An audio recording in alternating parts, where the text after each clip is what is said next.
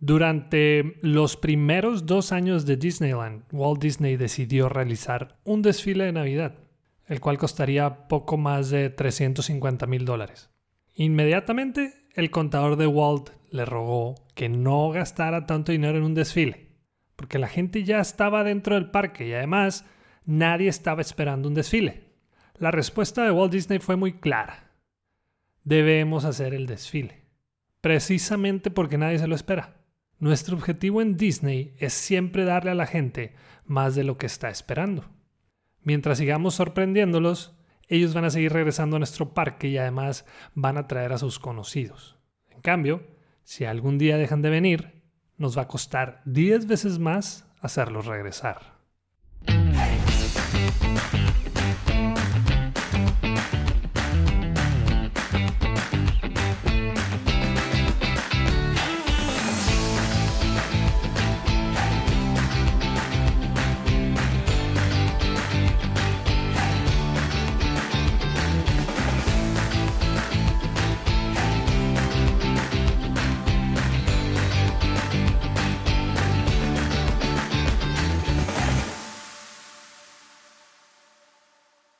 Hola, bienvenidos a Bueno, Bonito y Valioso. Este es el episodio 40. Yo soy Daniel Rodríguez de la Vega, conferencista internacional, fundador de Creces y host de este podcast. Antes de empezar, quiero agradecer a todas esas personas que se inscribieron en el taller de Bueno, Bonito y Valioso. Se formó un gran grupo y solo quería darles las gracias por su confianza. Nos vemos el próximo sábado. Hoy voy a hablar de un tema que realmente me apasiona la experiencia del cliente y aunque lo he mencionado en otros episodios, no le he dedicado uno completo a este tema. Así que para empezar, ¿qué es la experiencia del cliente? Viene siendo la suma de todas las interacciones que un cliente tiene con una organización durante la vida de la relación con esa empresa o marca. Es decir, en otras palabras, es la relación que tiene un cliente con tu negocio. Para entenderlo mejor, te pongo un ejemplo sencillo. Imagínate que haces un pedido a domicilio a un restaurante, lo haces por medio de una app, te llega en 40 minutos y todo muy bien. Te sientas en tu sillón favorito de tu casa, le pones play a la serie que estabas viendo y cuando abres el pedido, te das cuenta que no era el tuyo. El detalle o, o el reto está en que para el cliente, tú, la persona que lo está atendiendo, eres toda la empresa. Nosotros como clientes no sabemos qué está pasando internamente con nuestro pedido. La experiencia del cliente tiene que ver con que todos los puntos de contacto estén bien definidos, bien pulidos, para que la experiencia total que tenga ese cliente contigo sea positiva. A veces pensamos que con solo ser amables es suficiente, pero no, para nada. Y ya lo he dicho muchas veces, que la atención al cliente y la experiencia del cliente tienen que ir de la mano. Hace un tiempo me di a la tarea de hacer una pequeña investigación para ver qué rasgos tienen esas empresas reconocidas por su gran servicio y experiencia del cliente. Y ahí te van, fueron seis. Uno, son flexibles con las necesidades de los clientes. Las empresas obsesionadas con el servicio saben que no hay una sola solución para todos sus clientes. Entienden perfectamente la diferencia entre ser flexibles y romper las reglas. En vez de crear políticas para defendernos de los clientes, hay que diseñar estrategias para ayudar al cliente cuando algo salga mal. 2. Invierten más en las relaciones con los clientes que en la publicidad. No estoy en contra de la publicidad, pero lo que la publicidad hace es llevar gente a tu negocio o a tu página web. Y lo que sucede de ahí en adelante es tu responsabilidad. ¿Qué te parece si tomas la mitad de lo que inviertes en publicidad y lo inviertes en tus clientes. Porque recuerda que la publicidad más efectiva que existe y la más económica es la de boca en boca. 3. Crea una conexión con el cliente después de la compra. Las empresas obsesionadas con sus clientes saben que la venta no termina cuando el cliente nos paga. Uno de los objetivos de una venta es que se repita. Por lo que si deseas lograr que tu cliente regrese, necesitas desarrollar una relación a largo plazo con ellos. Número 4 no solo hablan sobre la experiencia del cliente, sino que también invierten en ella. Hay muchas empresas que dicen tener un excelente servicio, pero luego luego nos damos cuenta de la realidad. Recuerda que hay mucha diferencia entre un cliente satisfecho y un cliente leal. Número 5. Su visión se centra en el cliente, tanto interno como externo, y no tanto en sus accionistas. Cuando cuidas a tu gente, ellos van a cuidar de tus clientes y por lo tanto tus accionistas van a estar contentos. Y número 6. Se enfocan en la retención de sus clientes más que solo en la pura adquisición. No deberíamos de tener el derecho de ir a buscar nuevos clientes si no somos capaces de mantener a esos que ya tenemos. Y tenemos que lograrlo porque él quiere regresar, no porque tenga que regresar. Es muy diferente.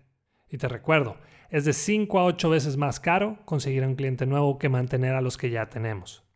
Y mucha gente me dice, Daniel, es que eso de la experiencia del cliente solo la hacen las grandes empresas y la verdad es que no. De hecho, es más fácil que una pyme o una pequeña empresa pueda lograr buenas experiencias con sus clientes, porque no existe tanta burocracia. Fíjate, una buena experiencia del cliente te ahorra dinero porque pues, las empresas que le dan prioridad a las experiencias con los clientes generan por lo menos un 60% más que los competidores. Un excelente servicio al cliente puede hacer que el precio sea menos relevante. Crea la publicidad más efectiva que existe, que es la de boca en boca, como comenté hace ratito crea credibilidad y confianza, lo que hace crear una lealtad con tu cliente. Lleva a que tus clientes existentes te compren más. Le da a tu empresa una ventaja competitiva difícil de igualar. Las empresas que tienen un excelente servicio al cliente, por lo general tienen empleados contentos y por lo tanto hay un buen ambiente de trabajo, lo que significa menos rotación de personal, lo que ayuda a ahorrar en contratación y en entrenamiento. Si con esto sigues pensando que invertir en tu gente y en tus clientes es caro, imagínate lo caro que te va a salir quedarte sin negocio. ¿Qué empresa crees que tienen los clientes más leales del mundo? Cada vez que hago esta pregunta en, alguna de mis conferencias o talleres, la gente inmediatamente contesta Apple, Starbucks, Coca-Cola, eh, McDonald's. Una cosa es que la gente adquiera tus productos o servicios, pero otra es que tus clientes se tatúen tu logo en su piel. A lo mejor ya sabes de quién estoy hablando y me refiero a Harley Davidson. Dudo que haya otra empresa en el mundo que trabaje tan duro como Harley Davidson para construir relaciones genuinas con sus clientes. Harley Davidson es un excelente ejemplo de una empresa que ha creado la lealtad a través de un patrón de interacciones firmes con sus clientes. Lo menos que compran sus clientes es la motocicleta en sí. Tener una Harley Davidson es un estilo de vida, una personalidad, es identidad, es pertenecer a un grupo selecto de personas, es libertad, pero sobre todo es una gran experiencia. ¿Qué tan fácil es para tus clientes el interactuar contigo, con tu gente, con tu marca? ¿Cómo reinventarías la experiencia de tus clientes en formas que fortalezcan el sentido de pertenencia que el cliente tiene con los productos o servicios de tu empresa? El 75% de las ventas de Harley Davidson son de clientes repetidos. Haz que el servicio al cliente sea una prioridad en toda tu empresa y no solamente en un departamento o en una persona.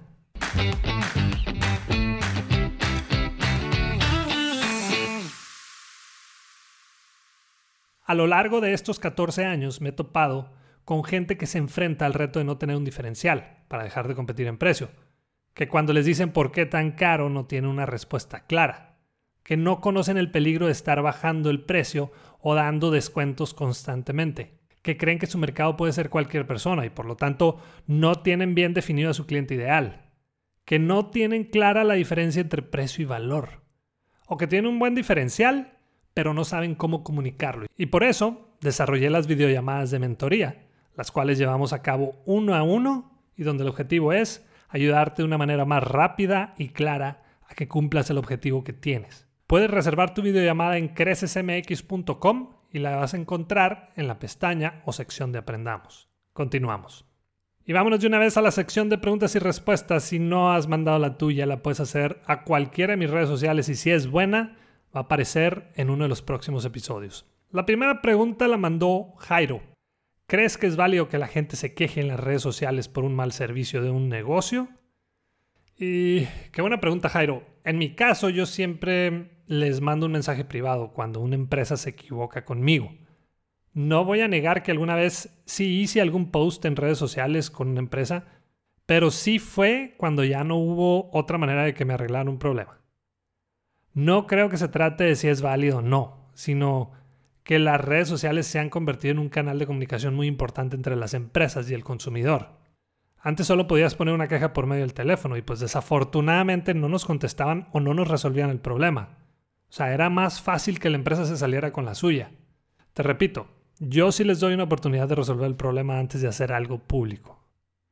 La segunda pregunta es de Ana Isabel y dice, me gradué de la carrera de comunicación hace dos meses y hasta ahorita no he encontrado trabajo. ¿Qué recomendación me das? Claro, Isabel, entiendo el problema con el que te estás enfrentando o te estás topando, pero creo que la carrera que estudiaste se presta para que puedas hacer algo por tu parte. Genera contenido en tus redes sociales, muestra al mundo para qué eres buena, proponle a algún conocido hacerle un proyecto relacionado a tu carrera. Y otra cosa que también te recomiendo es que aprendas a venderte a ti misma. No siempre las personas con más experiencia o mejor currículum son los que logran un puesto sino las personas que se saben vender. Invierte en ti, en tu marca personal, en tu branding personal y de seguro te va a ayudar mucho. Y la tercera y la última pregunta es de Karina. Trabajo en una agencia de carros y es la segunda vez que escucho a mi jefe decir que podemos echar pequeñas mentiras para lograr una venta. ¿Se vale ser eso? Claro que no se vale. y la verdad es que es una técnica muy común en algunos vendedores. Echamos un par de mentirillas por ahí con la intención de cerrar una venta. Y el problema es que después llega el verdadero problema, que es la reclamación. Y obvio también la pérdida del cliente. Y sí, logramos una venta, pero perdimos la oportunidad de mantenerlo. Hace poco estaba asesorando un grupo de vendedores de una empresa que vende semillas para el campo y uno de ellos tenía la maña de decirle al cliente prospecto que si se decidía comprar ahí en el momento, él le podía entregar la semilla el día siguiente y hacía eso sabiendo que no lo iba a cumplir. Claro que había cerrado la venta, pero se había ganado un cliente difícil porque prácticamente le había prometido algo que no iba a poder cumplir. Así que no lo hagas. No, no te conviene. Te ganas una mala reputación y nunca vas a poder desarrollar clientes leales. Y así concluimos un episodio más, ya vamos en el 40. Quiero agradecer a esas personas que mandan sus mensajes con agradecimientos, también con sus recomendaciones y con sus preguntas para el episodio. De verdad, de verdad que las tomo en cuenta. Por último, si te gustó el episodio, compártelo con tus conocidos, compártelo también en tus redes sociales porque estoy buscando llegar a más personas y empresas para que puedan encontrar su propio valor en el mercado. Además, por lo pronto es la única manera de poder seguir creando contenido en esta plataforma y de poder seguir teniendo invitados que aporten a esta comunidad. Y la próxima vez que te digan por qué tan caro, muéstrate de acuerdo y acepta lo que vales con dignidad y seguridad. Si quieres saber qué contestar después, no dejes de escuchar bueno, bonito y valioso.